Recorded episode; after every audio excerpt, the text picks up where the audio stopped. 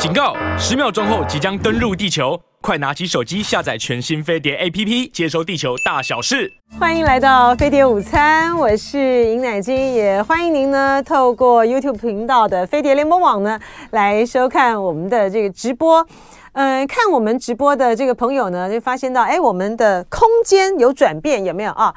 这个平常就是陈辉文做节目的这个空间。他在我这个位置上吗？不是，他在这个明显的啊，我们这个音控导播的这个位置之上。那所以呃，大家如果看这个呃辉文的这个直播的时候，后面看到的就是机器吗？啊，就是机器哈、啊。为什么我们换了一个地方呢？因为我们的这个播音室呢，现在呢正在整修中啊。我们希望呢弄更好的这个设备啊，然后更。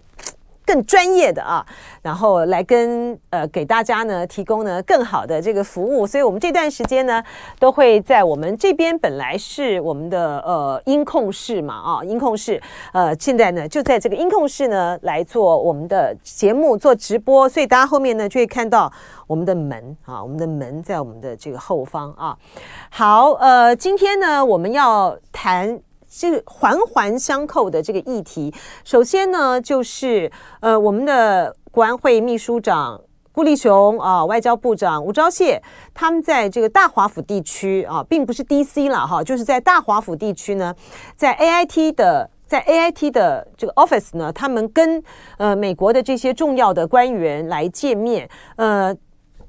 这民进党呢，就做大肆的这个宣传呢，说什么中美断交，呃，以之后啊，呃，我们的外长呢，首一首次呃进入到华府，但是我们一般来讲呢，进入到华府，它的定义呢是说我到了 DC，我踏上了这个 DC，呃。中美断交之后呢，我们的外交部长、呃，总统、副总统、哈，行政院他们是不能够到 DC 的，所以这是一个很大的突破。这个就是有一点夸大了哈，因为我们最重要的是在他是在大华府地区，他不是在这个 DC。那重点在于是说他们谈了什么？为什么长达七个小时谈话？内容到底是什么？我从那个透露出来的这个讯息呢，看出来呢，其实很重要的呢，其实在谈就是对于中国大陆呢。是不是有可能这个呃采取武力行动啊来去犯台？时间点在哪里？台湾做好了一有没有些战略的准备？然后呢，武器呢，像一些武器是不是要在台湾制造？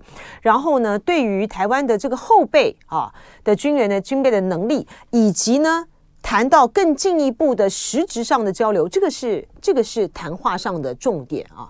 而那个重点呢，就又配合上。呃，美国这个众院他们新成立的那个对中国，他那个讲的是对中国共产党啊，不是对中国，对中国共产党的特别委呃特别委员会的主席，他其实在呃过去的这段这个时间里面呢，他秘密的访问了台湾四天啊，然后呢非常非常的低调啊，然后也会见了蔡英文，他回去之后呢，接受了。呃，华盛顿邮报的访问，他透露出来就说，呃，美国众议院议长的麦卡锡呢，他可他有可能访问台湾的时间点是在二零二四年，呃，台湾的总统大选之后。如果是这样子的话呢，他情势是不是就大为呃紧张就降低呢？也不是，要看台湾那时候呢当选的人是谁啊。然后它相关联性的还有一个就是美国的这个智库呢，它。他发表了一份这个计划，他这个非他这个计划呢，名称是非常的耸动啊，就是台湾陷落之后，他的想定呢，就是呢，中国呢会武力攻台。而中国武力攻台的结果呢，必然就是台湾陷落。而台湾陷落呢，所造成的世界的局势的牵动会是如何？好，这三个话，这三个这个新闻的这个事件，我们的呃外交部还有国国安会的秘书长去跟美国官员的这个会谈，谈到台湾的在应对中国可能的武力威胁的时候的应对的这个状况。然后麦卡锡什么时候来访访台？而且为什么？呃，美国的这个重要智库会做一个台湾陷落的一个这样子一个战略推想以及国际情势的推演，这个是一个主题。而这个主题呢，之后一个受到很大的关切的一个主题呢，就是在于是说，呃，习近平他在今年的春天的时候呢，会访问呃莫斯科。这个是普丁在见到王毅之后呢，他所宣布的啊，呃。他宣布了这样子的一个事情，现在美国呢就大为的这个紧张啊，美国呢大为的紧张就是呃不断的释放出这个讯息说中国呃要提供致命性的武器给俄罗斯，然后呢在媒体的这个舆论上面呢出现了一个很很微妙的两种不一样的观察和不一样的不一样的呃期待，就是说就美国的媒体来讲。他们呢就把习近平呢到这个俄罗斯的去访问啊，包括 BBC 在内，不只是美国哈，就 BBC 在内，就认为说这个习近平呢可能会更进一步的强化与呃俄罗斯之间的关系，使得他在这一场俄乌战争事件之中保持这个中立的立场呢，因此就失去了啊。但是呢，在欧洲的媒体呢，却不是这样子看啊。在欧洲的媒体，像是德国之声呢，一些重要的这个媒体呢，他们就认为说，哎，习近平呢这一趟到这个莫斯科去，他有非常的有可能的是劝和的啊。如果说习近平呢采取的是劝和，甚至于是说，在这个俄乌战争之间，呃，中国第一次。采取了一个主动，因为中国不太介入这种国际上面的这种纷争上的事务啊。虽然说他在伊核协议的时候扮扮演了关键的一个角色，但是针对这种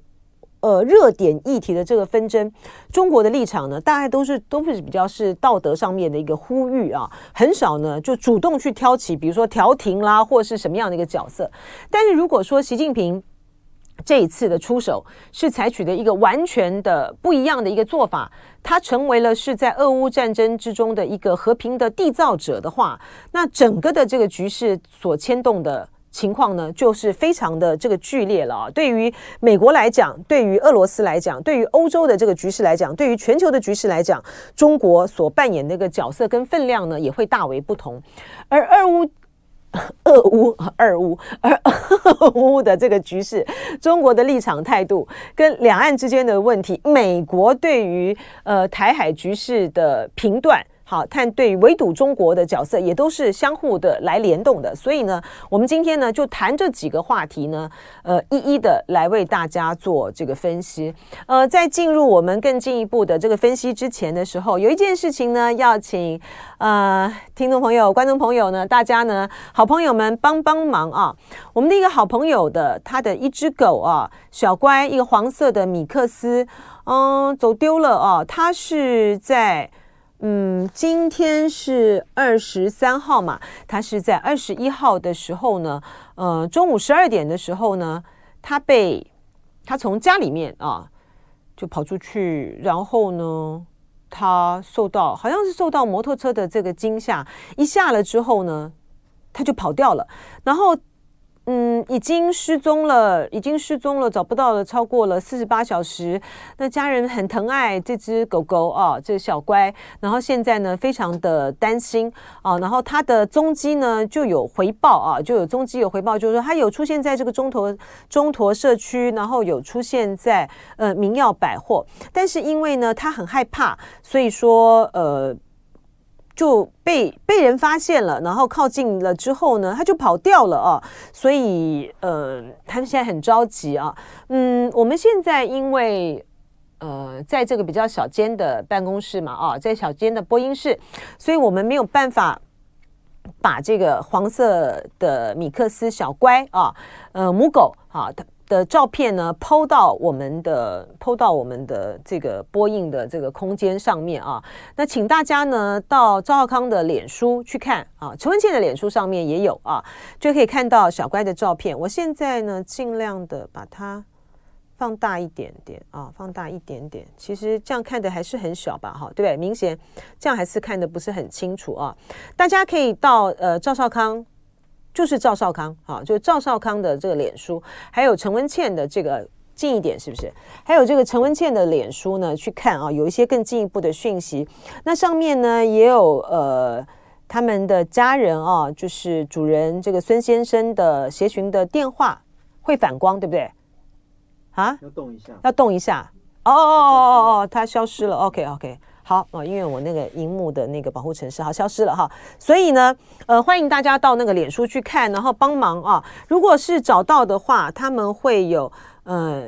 给您啊，就是奉上呢两万元的感谢金啊，谢谢您把他们的心爱的这个家人，呃，小乖帮助他们啊，帮助嗯他们把个狗狗呢找回来啊。呃，请大家呢上这个脸书去看啊，然后如果有发现呃踪迹的话呢，就是来去打电话跟这个孙先生联络。呃，小乖身上呢是有晶片的啊，那如果说嗯像是呃有兽医师啊或什么的，如果找到有找到的话呢，那他们就是可以找到这个可以辨别，然后可以找到主人啊，请大家帮帮忙帮帮忙啊。好，呃，这个是。我来先跟大家这个问好，Hello，这于芳、Abby 啊，诸田守望者，大家好啊。好，我们呢现在呢就来从从呃有关于台美之间的开始谈起啊。呃，今天的最新的讯息呢，就是华盛顿邮报的独家报道啊。嗯、在众议院新成立的中国，我说是中国对中国共产党啊这个。呃，问题的特别委员会的主席呢，盖拉格，他在周末的时候啊，密访台湾四天，然后他也见了蔡英文啊，嗯，谈了很多。然后他为什么这次这么的低调？他显然呢，嗯，显然是因为呢，看到了上次的裴洛西访问台湾之后呢，所造成的中国对呃台湾的强力的施压啊的。围岛的军事演习啊，因为基于这样子的敏感性哈，所以呢，他也很低调。所以说这些呃议员也不是那么大大大咧咧的啊，就是嗯不顾一切的后果呃，就到台湾来访问。不过这个盖拉格，嗯、他的访问台湾会不会引起像裴洛西？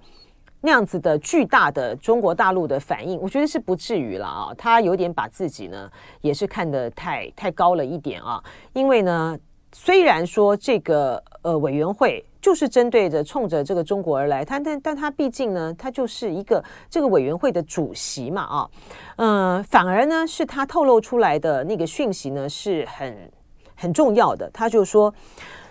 他没有听说哈，他没有听说。呃，麦卡锡有在正在积极的筹划访问台湾啊。那当然，如果麦卡锡想去的话呢，随时都可以去啊。那他呃觉得比较有可能的时间点呢，是在呃二零二四年台湾的总统大选后啊。如果说麦卡锡在那个时候来，对于台湾呢，在今年呢正在举行的总统大选，呃。所会引起的这种激烈反应，大陆如果有激烈反应，你引起来的化学效应呢，各种反应呢，就会非常的这个巨大。总统大选后来当然好很多哈，可是呢，那真的还要看是谁当选哈。如果说情，如果是民进党当选的话，那麦卡锡来就是火上加油了。好，我们回到来谈呃，有关于中美。呃，之间呃，美台啊之间的互动哈、中美台三边的这个关系，我们刚才提到啊，嗯，如果说这个麦卡锡呢，他是在二零二四年台湾总统大选之后啊，到台湾来访问的话，嗯嗯、呃，总是比他在这个总统大选我们这个期间这个热的这个时候呢来访问，他所牵起到的这样嘣呃连锁式的这个化学反应的影响呢，是会非常非常的大的啊，但是呢。呃，也要看啊，在这个二零二四年，我们总统大选呢，究竟是谁当选？它这是至关重要的。假设是呃蓝营的候选人当选，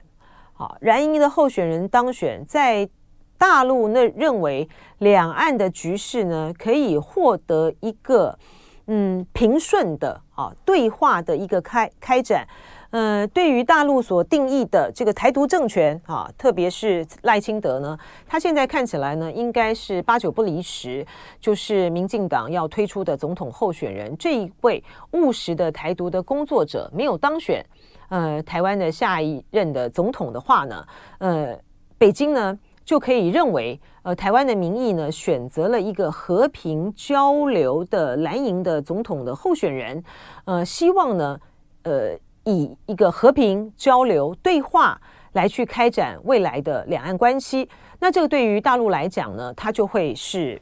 比较有一个会松了一口气啊，然后会是让两岸的这个局势呢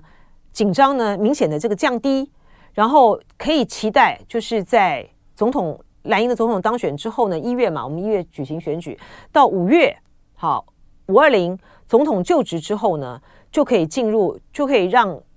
非常在高峰的紧张阶段呢，急速的这个降温，然后进入到一个和平交流阶段。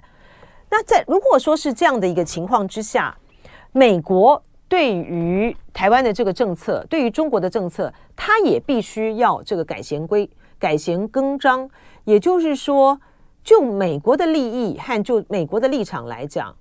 我认为美国到目前为止依然还是支持的是民进党的民进党的总统候选人，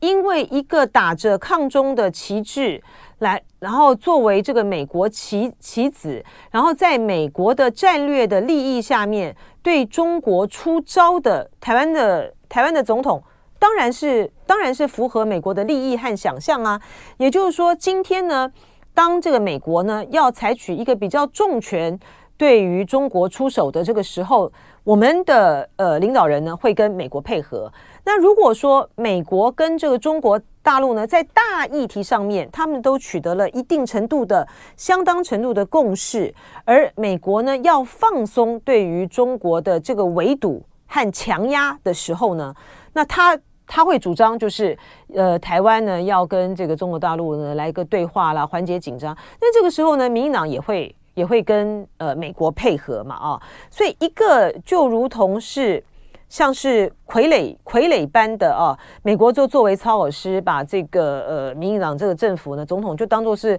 呃傀儡一样。我要你出左拳，你就出左拳；我要你出右拳，你就出右拳；我要你拱手，你就拱手。我要你怎么样，你就怎么样；要你前进就前进，要你后退就后退。那当然是，那当然是会对于美国来讲呢，这这太符合他的这个战略利益了嘛，太好用了嘛啊。所以呢，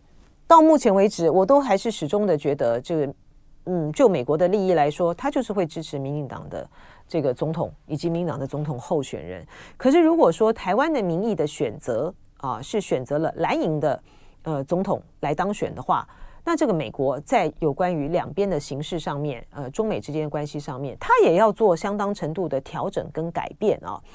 嗯、他也要用一个不一样的一个策略，不一样的一个战略来应对一个新的局势，然后那个。而且很重要的就是说，如果到那个时候，呃，麦卡锡他还要来台湾的话，我觉得对于中国大陆来说，嗯、他的压力，好，和他与必须在这件事情上面的表态的程度呢，就差别很大。因为呢，如果说你是在呃民进党的人，赖清德他当选了总统，然后你这个时候，呃。麦卡锡呢，还火上加油的到台湾来的话，我觉得大陆就可能不等不等 不等这个赖清德这个上任，他的呃军演就不会只是像裴洛西那个时候的围台 军演了啊，那他在在就是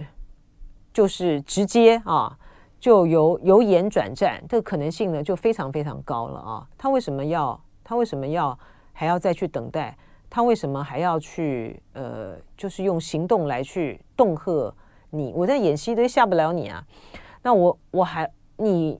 你在这种情形之下还来啊？民进党的呃人当选了，你还来？那美国中国如果不采取一个更更加压、更升高的这个举动的话，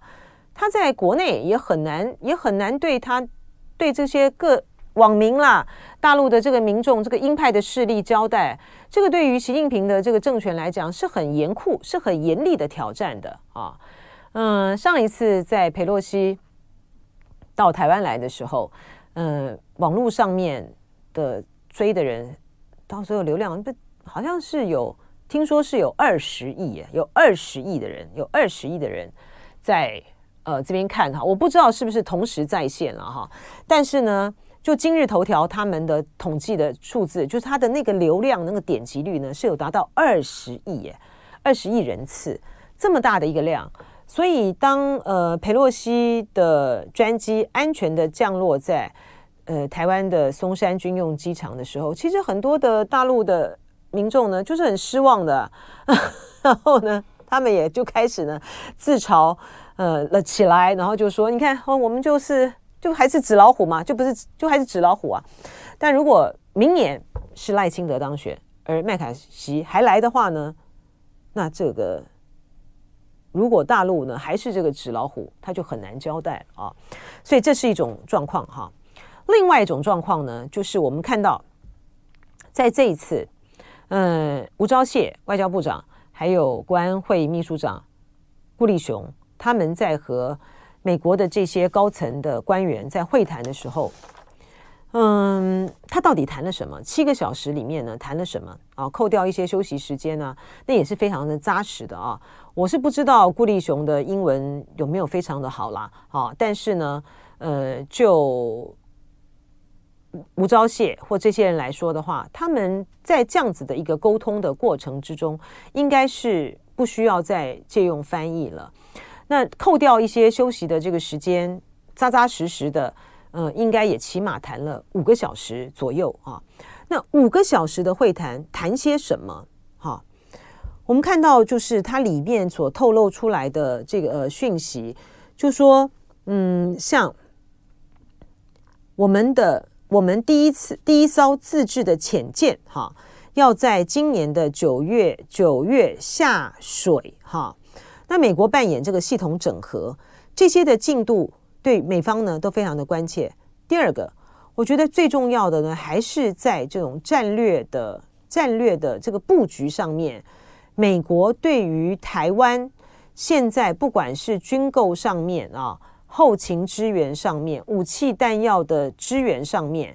是不是能够符合美方的想定和想象啊？这点呢是非常非常重要的啊。美国在呃之前的这个部署呢。呃，就是很清楚的看到，他因为他现在的这个武器的供应呢，都在主要都在供应给乌克兰嘛，那所以呢，使得在台湾的有很多的关键的武器上面呢，现在都供不上啊。在供不上的这个情形之下呢，呃，去年的时候就有一个有一份报道，就说这份报道是说，呃，美国呢，因为担心如果台海一旦发生战事的时候，它不能够像不可能像攻击乌克兰一样的把这个武器啊、弹药这样子供应过去，因为他们有陆路嘛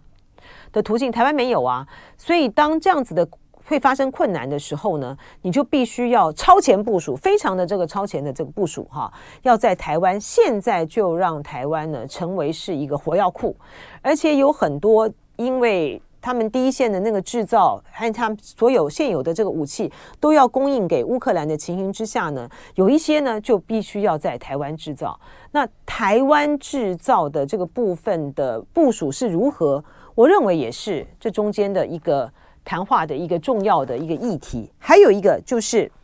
我们的这个陆军呢，五四二旅、三三三旅。联合兵种营在今年下半年要到美国去交流啊，并且呢，首次以营级的规模赴美交流啊，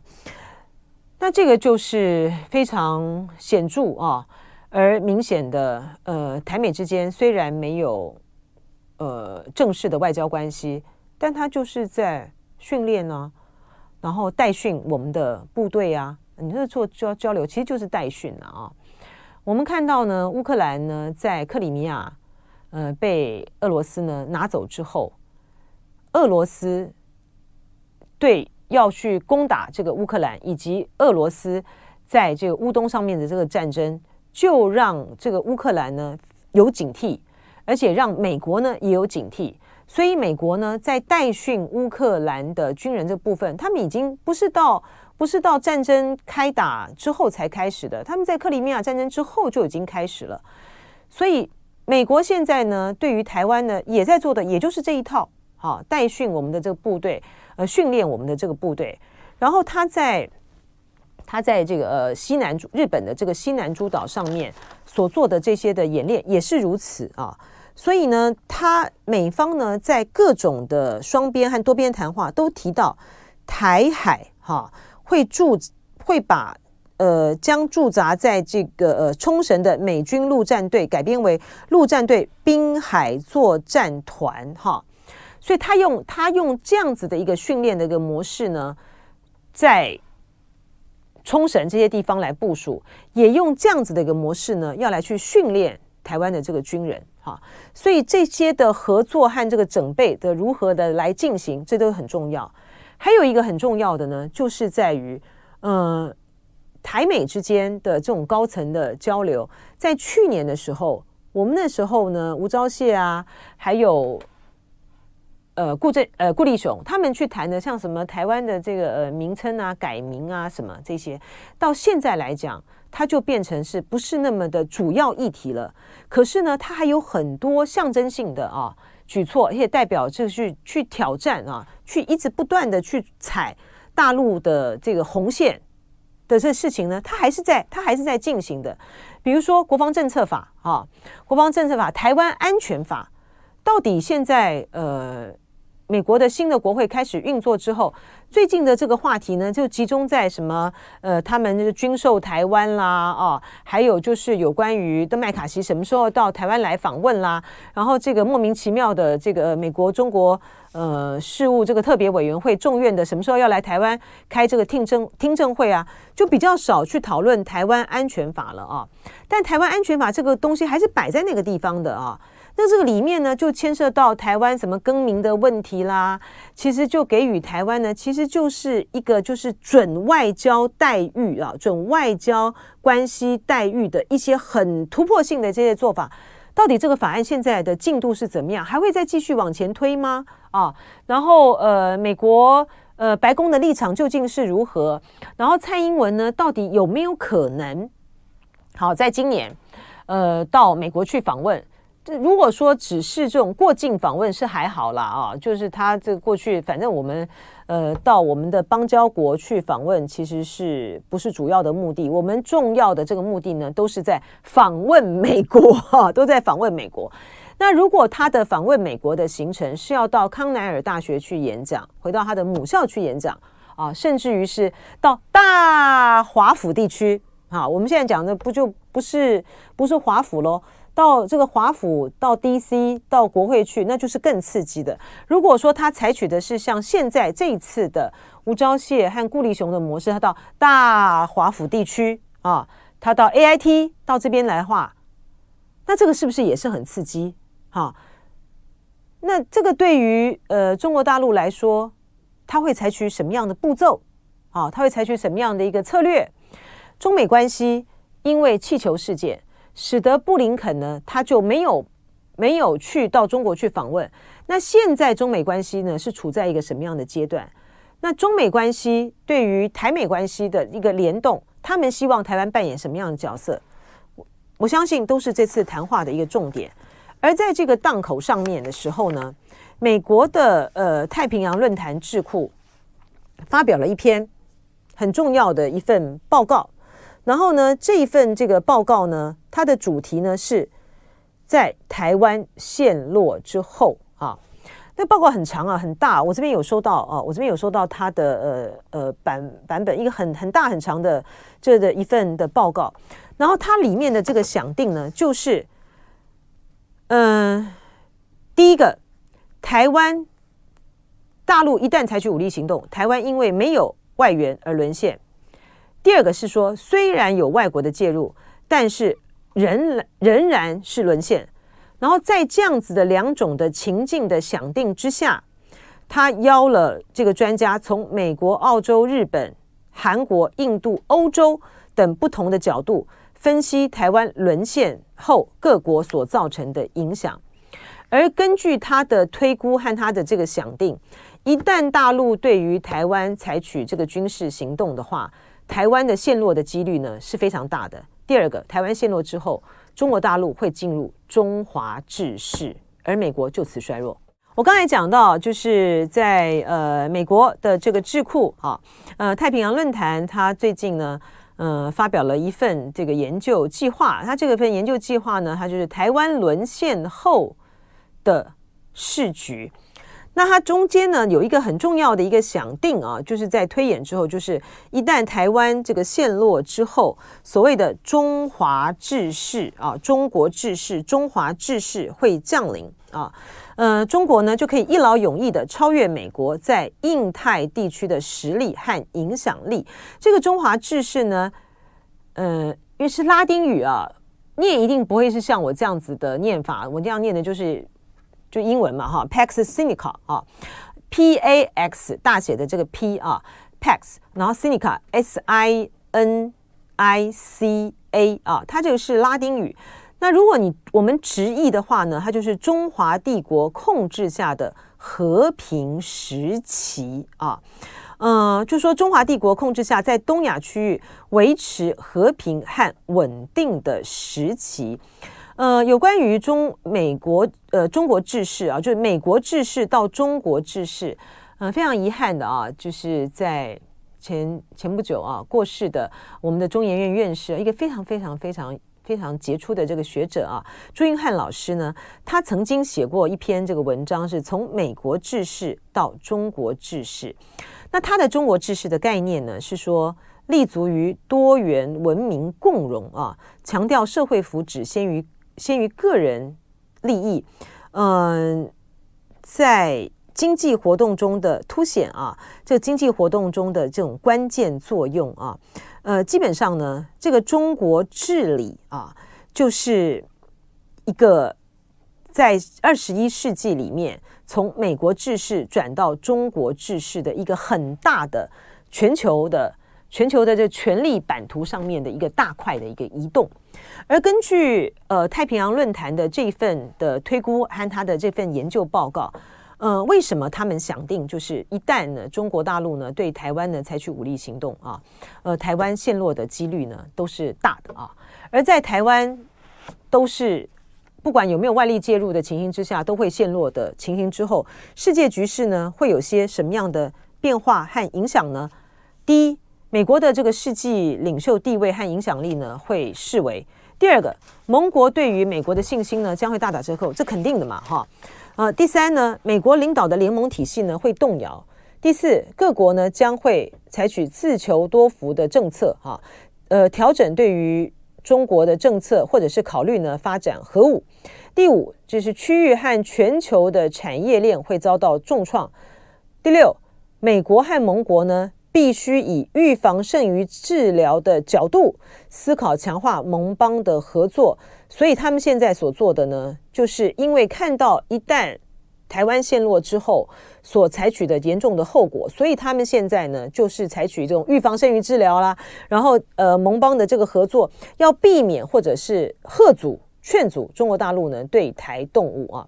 第七呢，美国呢会加倍的向盟邦还有伙伴提供安全的协助。然后第八呢，积极的进行外交努力啊，加强核武的威慑能力，并且同步防止核扩散。哈。嗯，在他的这样子的一个想定之下的时候，我们必须要去思考的另外一个问题是说，为什么？好，为什么？嗯，美国的兵推，好，然后呃，很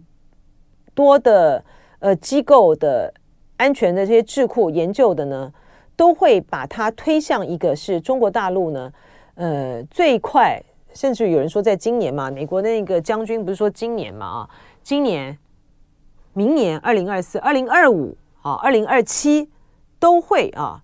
都有可能呢对台采取这个军事行动啊。呃，它这个是一个相互的刺激、激荡的一个结果啊，就在于是说，当美国你想定、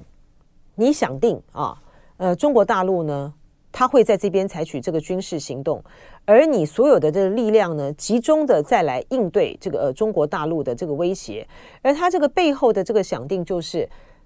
他们希望呃大陆呢，因为没有办法保持战略定力，所以在这个台海台海地区或者是南海地区采取了这个军事行动，然后美国呢透过这个呃军事的这样子的行动啊。来去呢，去削弱啊中国的这个实力，并且呢阻遏这个中国的这个发展。呃，在这样子的一个前提的假设之下的时候，你所有的一切的这个行动呢，都在去要来去防。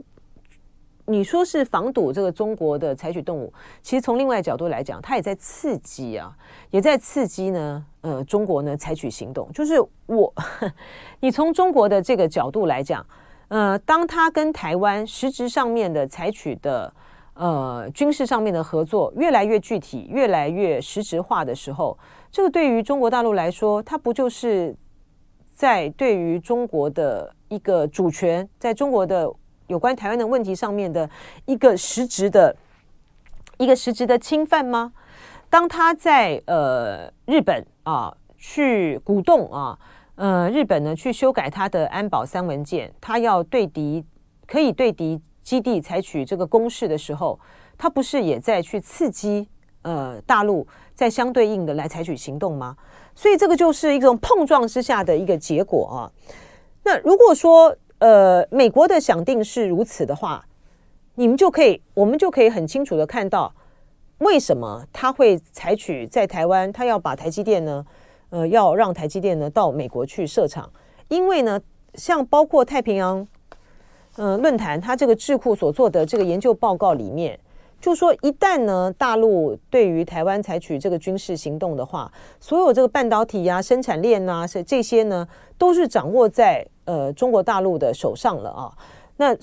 这种情形之下呢，全世界的这些的主要的国家的这些经济发展呢，都会受到一个很严重的这个伤害。那所以他为了要防防范未然，当然就是要把台积电给。给带走啊！啊，台积电叫你到我这边来设厂啊！所以为什么就是说，一旦台海之间有战事的话，他第一个要想到的就是把台积电给炸掉啊！就是我我我拿不到，我也不能够落落入到你手上嘛！哈，那为什么他要在呃日本的呃这些西南诸岛做什么滨海作战团呐、啊？呃，为什么要你这个日本呢？你一旦感受到威胁的，你会采取这个行动，因为我就是要先发制人的来去伤害你嘛。那这样才能够去阻却我自己，呃，之后呢所受到的一个伤害。而且一旦如果说台湾的这个第一台湾的被拿走的话，它第一岛链它会是轮会是相是一连串的这个线路，不只是台湾而已啊。在这个太平洋呃论坛的兵推里面，他所想定的就是这样子啊。嗯，好，所以说，当美国有这样子的一个想定，当美国有这样子的一个设想的时候。那他会对于台湾采取什么样的一个策略？那就是非常的明白的摊在这个台面上了啊。那今天如果说是一个蓝营的领导人当选了，当选了总统的话，所有在两岸之间的那种兵凶战危的那个隐性呢就被拆掉了哈。就是我刚才讲的，一个是反对台独的、不主张台独的蓝营的总统当选人当选，主张以和平交流。呃，作为两岸主轴的蓝营总统的人当选，然后一个呢，不要甘于做美国棋子，不做强国棋子的蓝营总统人当选，这就会使得我们在两岸的这个事务上面，在于去管控两岸的局势上面，台湾就拿回了这个主导权。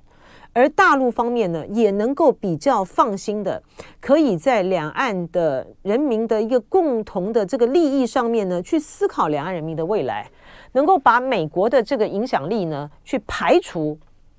之外，哈，当然不可能百分之百的排除了，但是排除之外，好，所以为什么明年的这个总统大选呢，至关重大？我们要如何的去避免去落入那个陷阱？那个那个陷阱呢，就是